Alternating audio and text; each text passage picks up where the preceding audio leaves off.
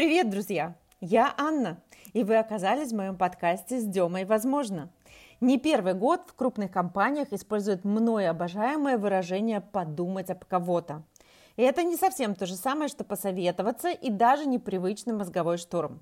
Когда вы приходите к собеседнику, подумать об него и делите свои ситуации, вы можете в одиночку, в режиме самостоятельного монолога прийти к самому правильному решению еще до того, как он вам ответит. А посему хочу предупредить, что мой подкаст – это про разговор на равных, который мне, кстати, так же важен, как и вам, но просто в абсолютно разных плоскостях. Да и, на мой взгляд, это более прогрессивная форма потребления контента сейчас, потому как, в отличие от большинства медиаплощадок, здесь нет рекламы, подкаст можно слушать закрытым экраном, его легко скачать и прослушать в удобное время – да и в целом, как бы подкаст, мне кажется, это так интимно. Оказаться внутри вашего телефона и вещать напрямую, ну это почти как оказаться в одной постели. И, конечно же, это очень ответственно. Поэтому здесь редко бывает бессодержательный контент. Я не шла к этому долго и даже не мечтала об этом всю жизнь. Идея подкаста возникла всего месяц назад, но я не из тех, кто долго раздумывает, поэтому тут не будет никогда жалобной какой-то истории детства, не будет истории моего страдания, долгого пути или какого-то там чуда просветления. Но, как подсказал мне один очень мой любимый подписчик, созревший опыт, а не выстраданный, звучит гораздо заманчивее. Этот черный ящик полон взрослых мыслей. Здесь, конечно, иногда будет больно, на что я, кстати, очень искренне надеюсь, как и на то, что после каждого подкаста именно это и будет с вами происходить, и тысячи мыслей просто будут одолевать вас и душить. Но раз уж мне удалось понять, как боль роста может быть приятной, то попробую этим навыком поделиться и с вами.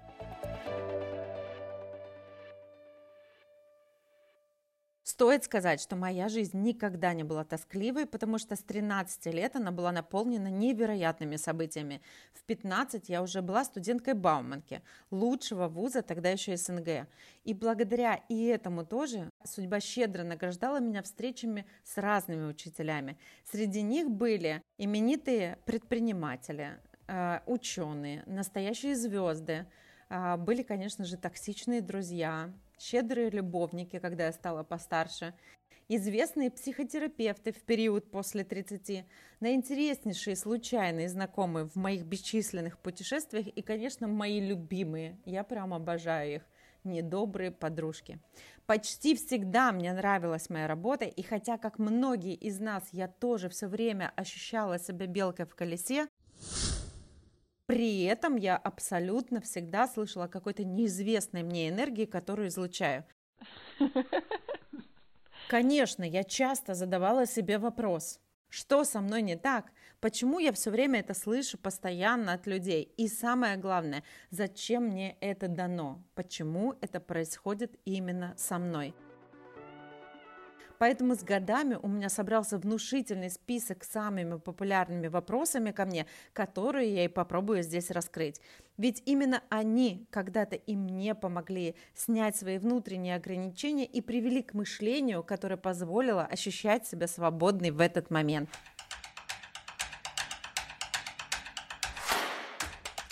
Не существует ни одной мыслящей личности, над которой бы не висел этот вопрос. Так когда?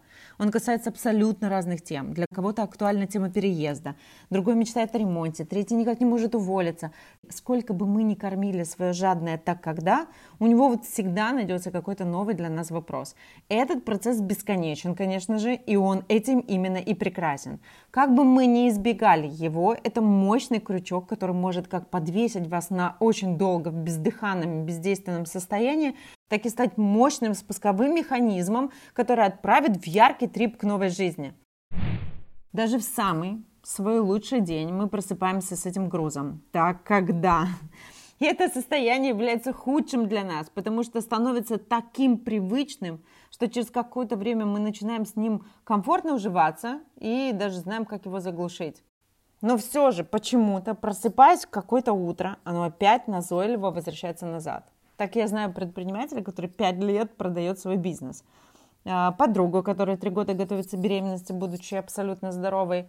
Да и сама Конечно же, я очень долго тянула с уходом из разрушающих меня отношений.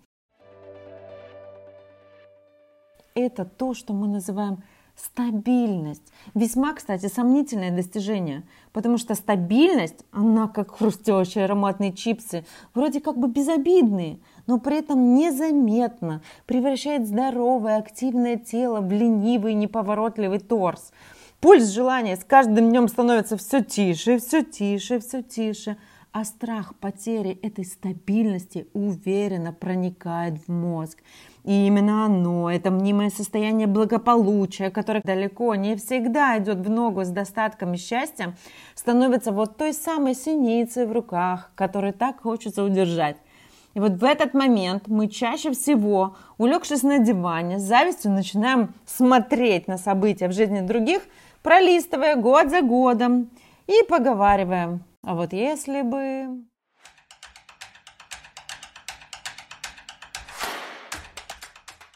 Я начала работать с 15 лет, и в 18 я уже была приближена к руководящему составу моего клуба. И вся моя жизнь всегда была тесно связана с успешными, по мнению окружения, людьми.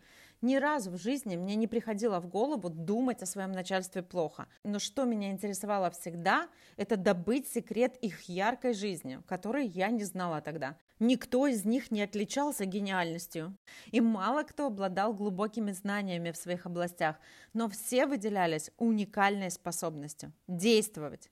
Даже в самых обычных мелочах – позвонить, попробовать, избавиться, уволить, нанять – без сомнений и задержек просто действовать, как велит интуиция и обстоятельства. Конечно же, успешность, она далеко не всегда оценивается профессиональным и социальным статусом. Для кого-то это реально может быть огромный дом, наполненный мелодиями детей. Для других это список посещенных стран. Для третьих это достижение в работе. Но принцип «если не сейчас, то когда» это именно то, что связывает всех самодостаточных людей. В то время, когда большинство утрамбовывают постеленную соломку для каких-то там страшных времен, пытаясь удержать свою синицу, люди результата просто действуют, оседлав своего журавля. Если же говорить обо мне, то моя жизнь началась тогда, когда... Да, вру. А, прочла, конечно, я эту фразу намного раньше, но осознала и переварила я ее лет в 35. Мою любимую фразу, которая стала главным двигателем для меня. Жизнь начинается тогда, когда понимаешь, что она единственная. Однако суровая правда, конечно, заключается в том, что слишком мало людей ее слышат. Люди продолжают мечтать, откладывать, нагружать себя страхами и ждать лучших обстоятельств и времен. Только представьте, вам необходимо доехать на встречу в соседний район. Вы садитесь в машину, окей, автобус, велосипед и долго стоите на светофоре, ожидая, чтобы на всех перекрестках на вашем пути загорелся зеленый свет. Именно так мы и поступаем в жизни.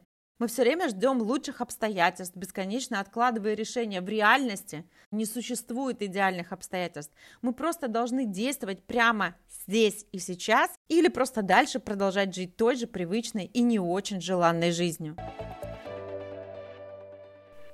Ой, ну у меня другие обстоятельства.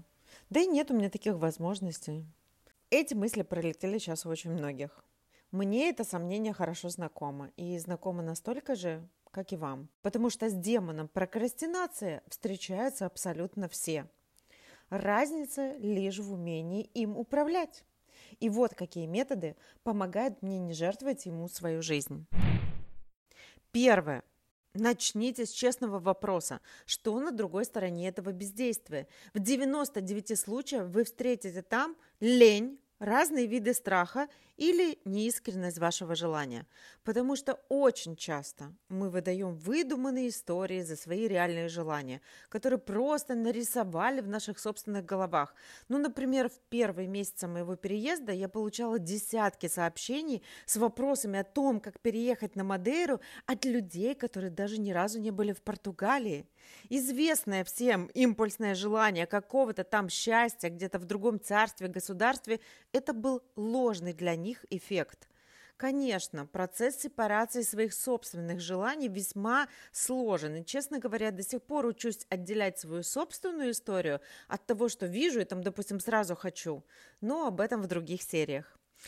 Второе. Следующим на сцену выходят страхи. И если о страхе неудач написано тысячи советов, и как бороться с ними вроде ясно, то вот о страхе успеха говорят не так часто. Хотя, на мой взгляд, он самый сложный, хоть и малоосязаемый. Потому что стать успешным, то есть стать заметным, это значит начать жить какой-то абсолютно новой, неизвестной вам жизнью и взять на себя новый сценарий, другой совершенно, в котором вдруг оказывается, что нет больше страданий и оговорок. Вообще все это реально может до чертиков напугать. Но давайте честно, вот лично я очень хорошо себе представляю, как можно быть в финансовом минусе. Мне эти ощущения хорошо знакомы, хоть и не нравятся, но зато понятно, как действовать в этом случае. Я знаю, что нужно делать для того, чтобы исправлять ситуацию, или наоборот, как сидеть там, допустим, жаловаться на судьбу. Но достаточно сложно представить, как же это ощущать себя на собственном катамаране, на собственной вилле. И вообще, как там в этой новой жизни? С кем я там буду общаться? Смогу ли я там вообще соответствовать этому окружению?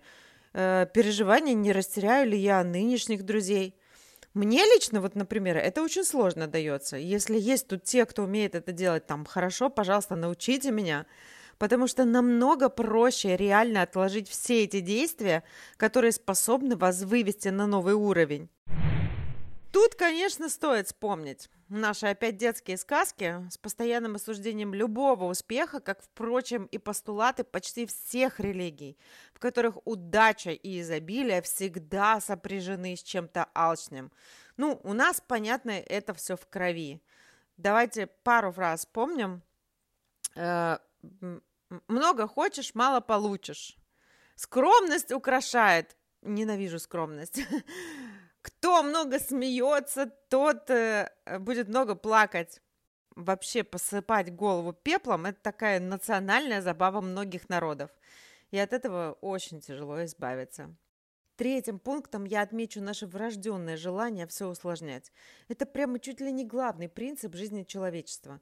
Еще Конфуций, друзья, Конфуций, 500 лет до нашей эры, говорил – Жизнь проста, но мы ее настойчиво усложняем. Мы просто обожаем это делать, накручивать, выдумывать, усиливать важность возможной трагедии. Поэтому третье, что вы просто обязаны сделать, это зафиксировать для себя полезную цитату Тони Робинса. Чтобы быть истинными лидерами, люди должны сначала видеть вещи такими, какие они есть, а не хуже, чем они есть на самом деле.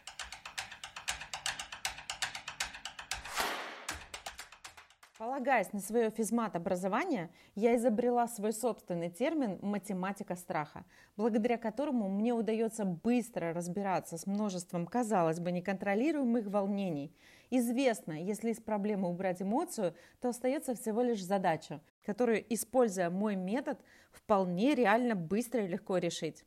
Что обычно я делаю? Я раскладываю свой страх на три неизвестные по десятибальной шкале. Уровень страха, последствия страха и ценность награды. В 99 случаях вы можете оценить силу этой негативной эмоции, которая вот вас охватывает в такие моменты, когда вы тормозите свои процессы. И, как правило, цифра оказывается настолько смешной, что вопрос просто исчезает сам собой, так и не добравшись до финальной репризы. Ну, в моем случае я ни разу больше пяти не достигала. Если же уровень начинается от 7 и выше, Просто разложите по составляющим все возможные последствия, негативные последствия. Так вы ослабите силу вашего страха минимум в половину.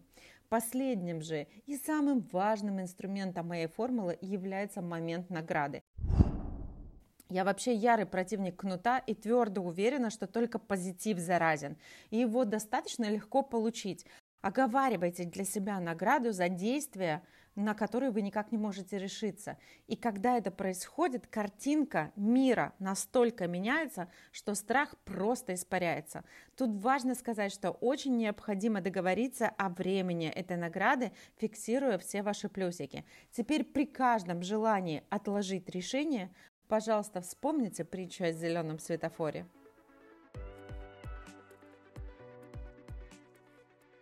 Вырваться из плена влюбленного в стабильность разума поможет также книга Толли «Сила настоящего». Буквально священное писание для каждого, кого затянула трясина будней. Но, откровенно сказать, книга очень непростая и подойдет больше тем, кто уже преодолел свои первичные пороги осознанности. Кстати, Осознанный человек – это вовсе не медитирующий йог. Среди них можно встретить и моложавую бабушку, и зеленого студента какого-то вуза, в этой категории нет возраста, но есть четкое умение отличать важное от ненужного, без концентрации внимания на каких-то лишних третьих вещах. Это дает нам силы и время развивать свои уникальные качества и обладать внутренней свободой и быть максимально увлеченным только своей жизнью. В завершение просто запомните, что через год вы будете мечтать о том, чтобы сделать это сегодня. Но все же не стоит расстраиваться, если вы вновь ничего не поняли, и даже не стоит переживать, если вам все еще хочется пострадать. Хочется посыпать себя пеплом, немножечко еще пожалеть себя. Вообще жалость к себе – это очень сильное и манящее чувство. Оно настолько сильное, что способно стать победителем во многих ваших решениях. На этом прощаюсь. Получилось как-то серьезно. Для кого-то сложно, ну, для других легко, но единственное, что для меня действительно важно, это включить вам зеленый свет. Вчерашнее мое утро началось со звонка достаточно близкому мне человека, который произнес, я понял сегодня то, что ты мне говорила год назад. Больше года, понимаете, больше года он разрешал себе сделать звонок. Далеко не самый, конечно, важный в его жизни, но это был обычный деловой звонок, от которого много зависело. И что же он услышал там? Простое? Да, давай. Это был просто мой триумф и его всего первый шаг. Я же из тех, кто на все решается всегда очень быстро. Мне на самом деле настолько жаль упущенного времени, что тем, кто в застое, я всегда говорю, м-м, чувак, как тебе повезло. У тебя, видимо, как у кошки, семь жизней, у меня просто она одна. Я всего лишь хочу этим подкастом – хотя бы на эти полчаса сделать кого-то из вас счастливей, энергичней и смелей.